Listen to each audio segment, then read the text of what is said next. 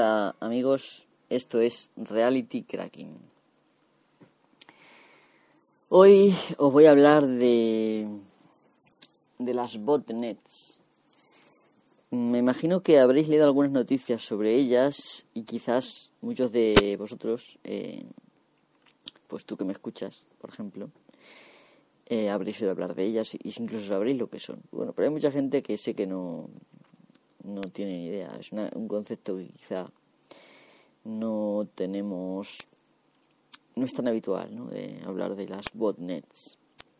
Así que voy a hacer un podcast cortito sobre las botnets eh, y sobre una noticia relacionada con las botnets. Así que, bueno, vamos a empezar.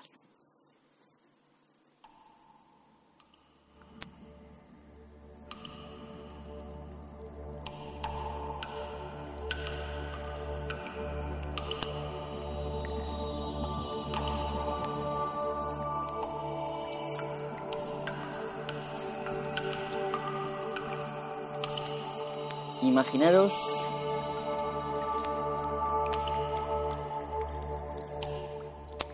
Imaginaros que, que recibís un, un malware por correo, eh, lo que se dice un virus por correo, tranquilamente, y, y a partir de entonces alguien desde la lejanía puede controlar vuestro PC.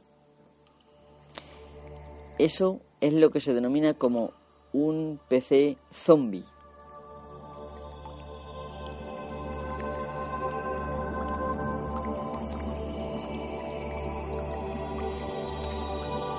Precisamente un grupo de PCs zombies bastante grande es lo que se denomina una botnet.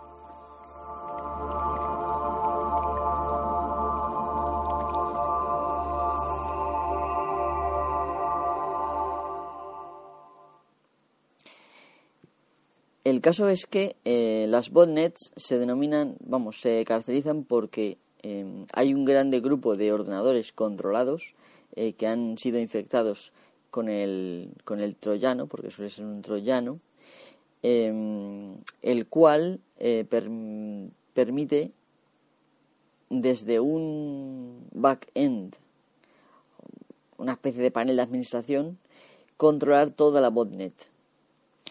Y esta botnet, mm, a través de ese panel de administración, puede ser controlada eh, todos, todos los ordenadores zombie de esa botnet a la vez por el hacker administrador. Bueno, suele ser un cracker administrador de la botnet. Y pensaréis seguramente que para qué puede ser usado una botnet de este estilo. Pues es muy sencillo. Se puede usar perfectamente para hacer ataques de denegación de servicio.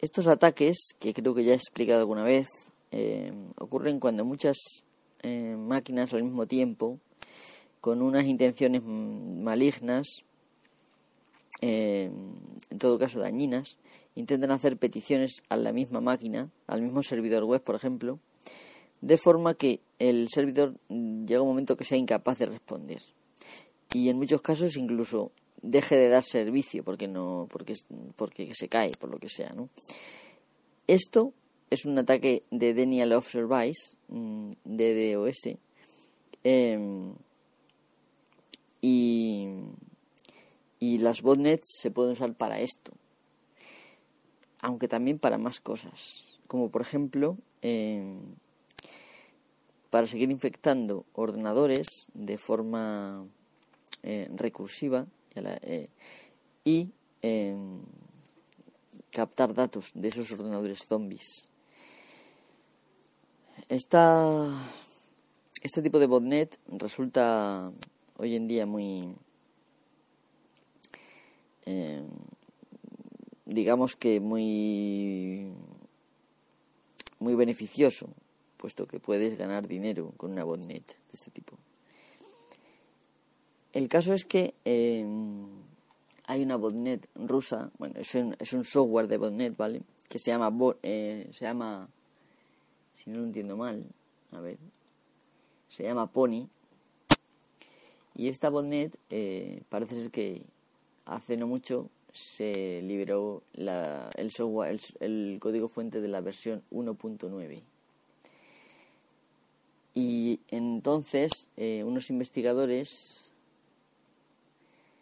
em, pues han conseguido acceder al panel de administración de la botnet, es decir, de los muchos eh, millones de infectados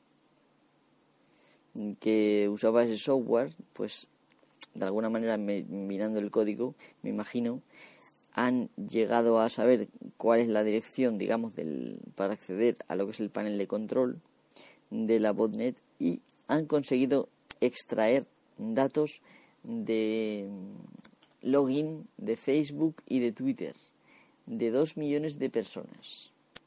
Es decir, credenciales de login de 2 millones de personas. Obviamente esto ya lo había em, recabado esta, esta botnet.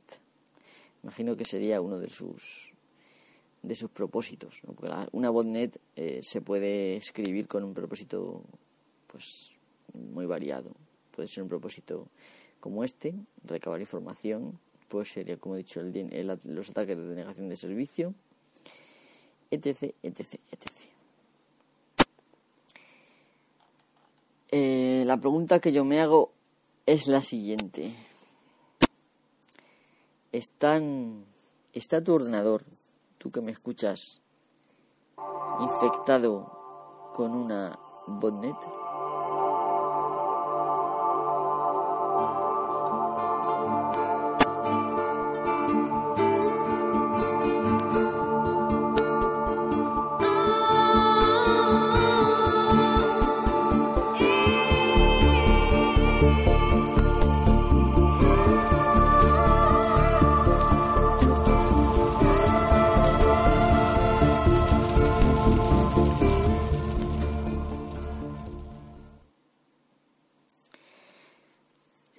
Obviamente mm, en el mundo hay mucho malware, mucho malware que está mal gestionado, que está indetectado.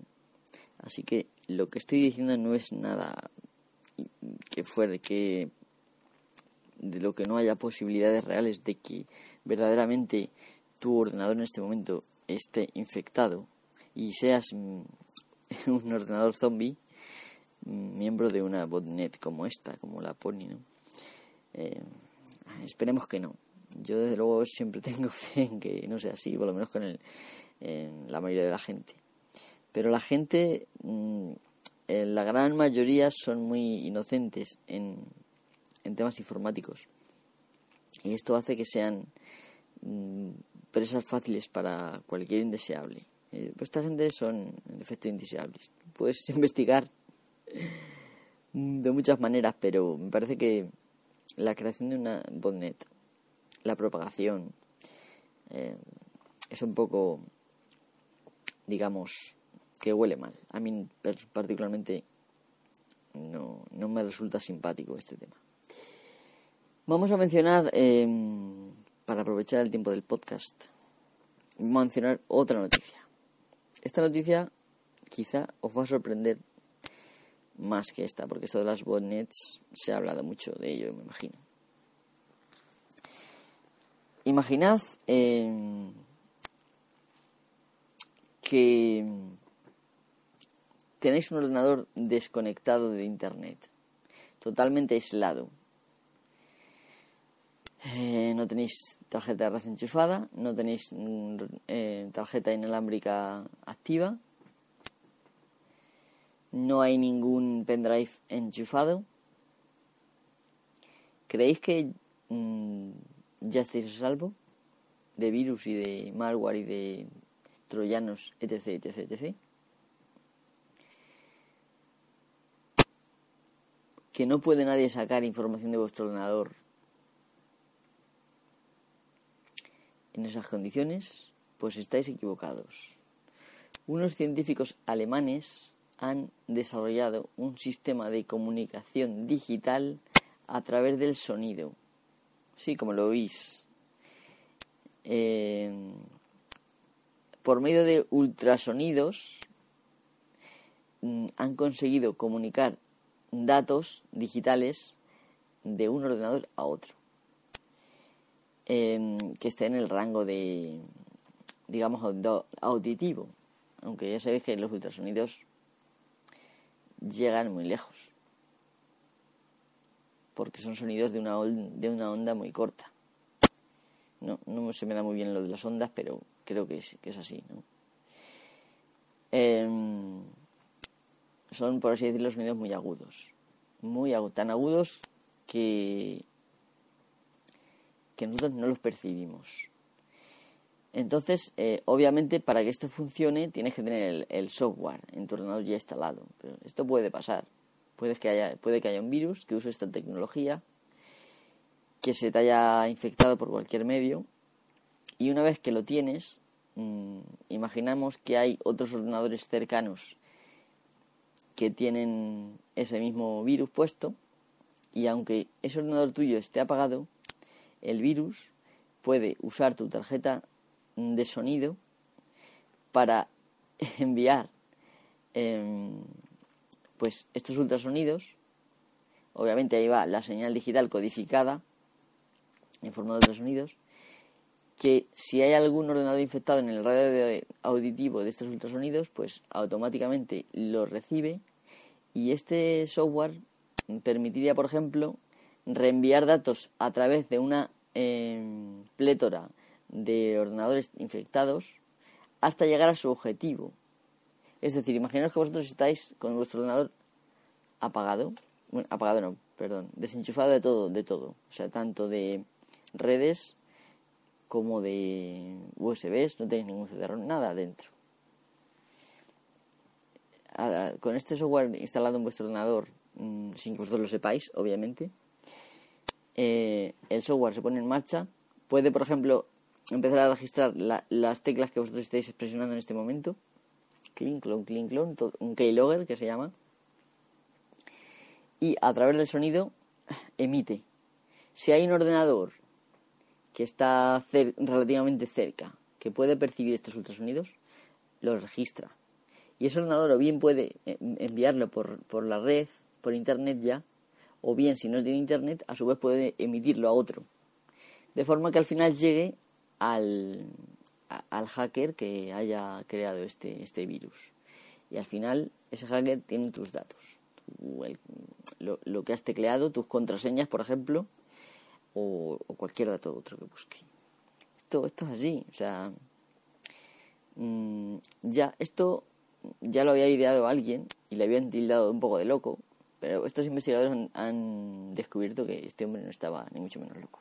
La verdad es que no me acuerdo de quién era y tampoco creo que aporte el decir el nombre quién es. Esta noticia es de Hacker News, así que si vais a thehackernews.com eh, pues podréis leerla. Se titula 2 Million Stolen Facebook Twitter Login Credentials Found on Pony Botnet Server. Creo que lo he pronunciado bien, pero vamos. Buscar en Hacker News que no está muy... Es una noticia del miércoles 4 de diciembre. Es decir, de, bueno, de ayer. yo ya sé que estamos a 6, pero para mí todavía es 5.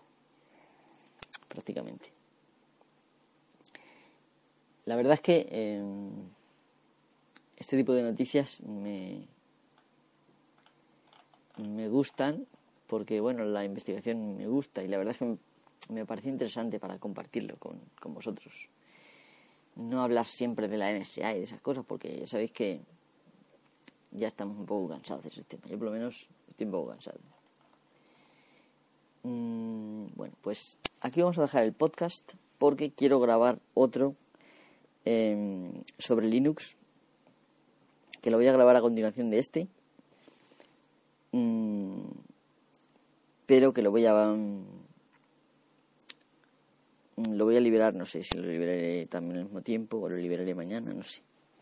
El caso es que tengo la intención esa de hablar de Linux. Hay muchos, muchas peticiones de usuarios, de vosotros, de oyentes, que queréis que hable de Linux y por fin me mm, he hallado de qué hablar. Básicamente creo que es un tema muy interesante para todos eh, para mí para recordarlo, para vosotros para saber, para, para conocerlo y también para mucha gente que ya use Linux, igual hay cosas que desconoce. Así que no es nada eh, nada del otro mundo, pero creo que os va a interesar. Así que nada, sin más, os dejo con la sintonía de Reality Cracking oficial, eh, facilitada por Andy, o sea, por, perdón, por Isaac Luz, Isaac de la Luz, arroba Isaac Luz en Twitter. Y ya sabéis, podéis contar conmigo en Twitter eh, con arroba mist, M-H-Y-S-T. También podéis enviar un correo al al correo del podcast, al email del, podcast, que es rcracking.gmail.com. Y tenemos un hashtag que es rcracking, almohadilla rcracking en Twitter, que por cierto voy a mirar, porque siempre digo que lo voy a mirar y luego no lo miro. rcracking. Mm, pues es que ahora mismo no veo nada. A ver.